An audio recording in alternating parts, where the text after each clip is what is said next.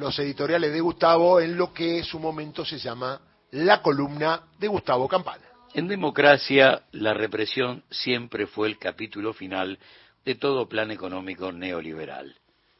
Esto no cierra sin represión, fue la hipótesis que anunció el epílogo ineludible de todo proceso de achique, ajuste, industricidio, deuda externa, patria financiera y fuga. Pero en dictadura es al revés. Primero la represión como locomotora de todas las medidas económicas para domesticar la protesta. Y después, después arrancamos, ¿eh? Apenas un par de ejemplos para poder demostrar que primero había que matar para después liberar la economía de par en par. El mayor Bernardo Alberte fue hombre de confianza de Perón y llegó a ser su edecán en 1954. Después del golpe del 55 fue arrestado, degradado, dado de baja y enviado preso a la cárcel de Ushuaia, que había sido cerrada por inhumana por el comisario Petinato y que la Libertadora reabrió para meter allí a, a los peronistas. Recuperó la libertad en 1956 y se exilió en Brasil.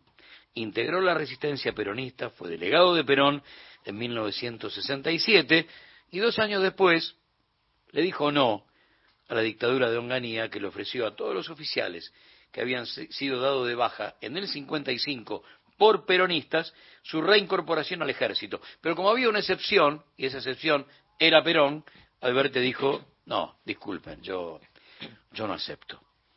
Volvió al ejército en 1973. Fue ascendido a teniente coronel en la eh, a teniente coronel. En la madrugada del 24 de marzo del 76, pocos minutos después del golpe de Estado, los militares asaltaron el domicilio de Alberte cuando éste se encontraba escribiendo una carta a Videla advirtiéndole que un golpe de Estado sería un error histórico. Madrugada del 24 de marzo, los genocidas lo arrojaron desde la ventana del sexto piso. Isauro Arancibia, uno de los maestros tucumanos que fundó la Confederación de Trabajadores de la Educación de la República Argentina, Junto a Alfredo Bravo, Simón Furlán, Marina Vilte y Juan Carlos Comíndes, fue asesinado en la madrugada del 24 de marzo cuando un grupo de tareas entró en la agremiación tucumana de educadores provinciales y le metió 120 balazos. Por lo tanto, mientras los compañeros recogían los cadáveres de Alberti y de Arancibia, Clarín titulaba Total Normalidad, vemos que primero se mató y después se conocieron las medidas económicas.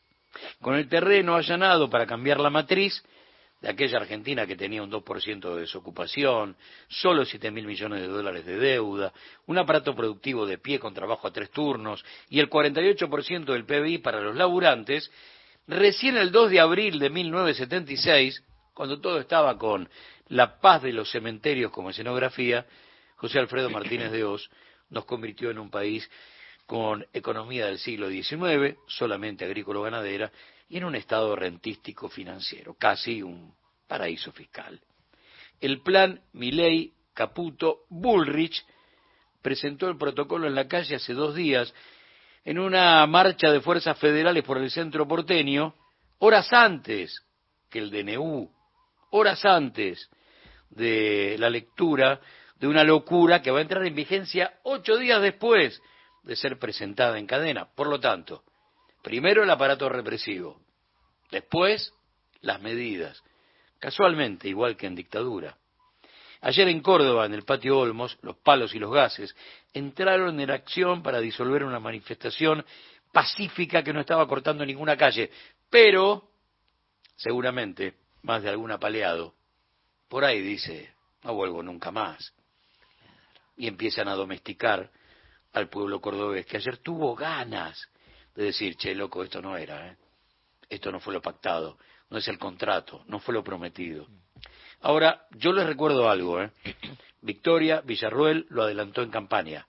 Diálogo con Johnny Viale, la Nación Más. ¿Cómo pensar resolver los problemas de Argentina si no es con una tiranía? Mm. Lo dijo Victoria Villarruel. Se necesita un gobierno autocrático, totalitarista, absolutista, porque si no, no hay otra forma. Para la vice esto solo se soluciona con despotismo, opresión, imposición, injusticia, crueldad, atropello, sujeción, dominio, abuso, porque solamente esto se puede solucionar con una tiranía. El comunicado número uno, que se leyó por este mismo punto del dial en la madrugada del 24 de marzo de 1976, decía, se recomienda a todos los habitantes el estricto acatamiento de las disposiciones y directivas que emanen de autoridad militar, de seguridad o policial, así como extremar el cuidado en evitar acciones y actitudes individuales o en grupo que puedan exigir la intervención drástica del personal en operaciones. Y el comunicado número dos decía, todos los habitantes deberán abstenerse de realizar reuniones en la vía pública y de propalar noticias alarmistas. Quienes así lo hagan serán detenidos por la autoridad militar de seguridad o, la policial. Se advierte asimismo que toda manifestación callejera será severamente reprimida. Comunicado número 2, 24 mm, de marzo de 1976. El DNU tiene un montón de ingredientes preocupantes, porque cerró de hecho el Congreso y dispuso una reforma constitucional express. Terminada la democracia, arrancó una monarquía bancada por el poder real. Si el poder ejecutivo hace lo que tiene que hacer el poder legislativo, señores, hasta nuevo aviso, esto está suspendido de hecho. El establishment, que es zorro viejo, sabe que esta locura de atropellar la República puede durar un ratito, pero en ese soplo de tiempo harán una transferencia de recursos descomunal. Supongamos que dentro de más o menos tres o cuatro meses, cuando regresen las ordinarias, cuando el DNU tome estado parlamentario y tengamos el resultado positivo de la discusión y toda esta pesadilla se transforme en cenizas, el resultado de ese lapso será un festival de despidos colosal. Lo que puedan privatizar va a pasar al capital concentrado. Las devaluaciones, y lo digo en plural, van a generar ganancias multimillonarias en pesos para los exportadores y así puedo seguir un rato largo. Aunque esto dure un rato, en ese rato ya está. Vos quedás hipotecado por tres o cuatro generaciones y ellos eh, engordan su cuenta bancaria para que puedan vivir dos o tres generaciones. Un grupo con síntomas muy visibles de síndrome de Estocolmo, ayer por las redes invitaron a movilizar al obelisco y a otras plazas para el próximo sábado.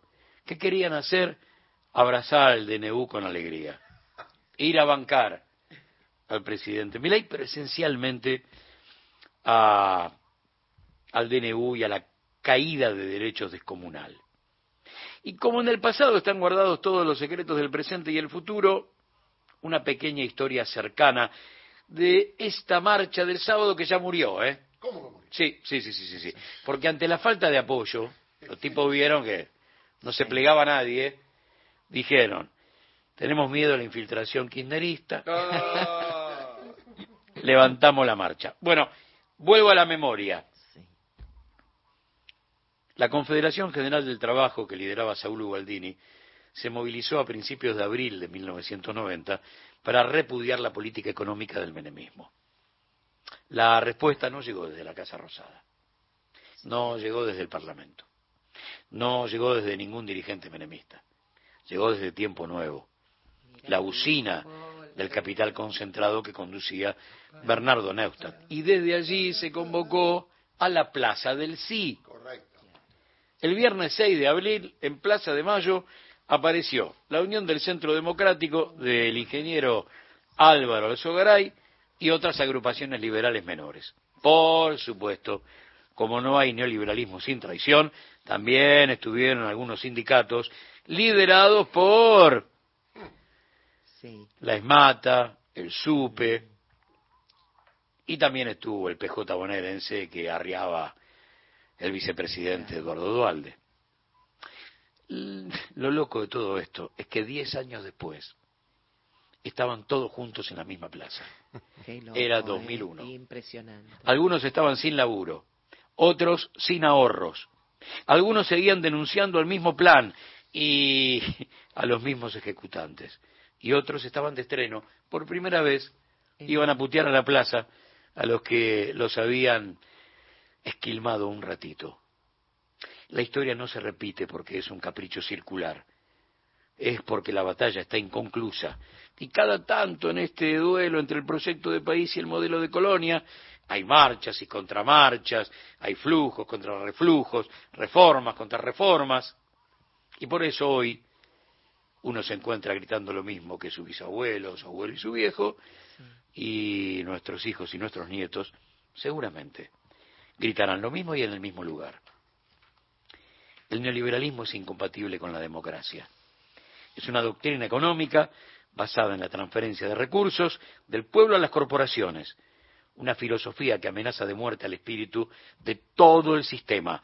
Es un proyecto que no cierra o que no se abre sin represión. Por lo tanto, es una declaración de guerra a la República. Gracias, Charlie, por aquello de Juan Represión viste un saco azul triste. Vive como pidiendo perdón. Juan Represión sabe que no hay nadie que lo ame. Esta es la historia de un hombre que soñó con la justicia de los héroes de historieta, que se disfrazó de bueno con un disfraz de villano. Pobre Juan, el odio te hará muy mal. Juan Represión hoy sueña con poder ser invisible.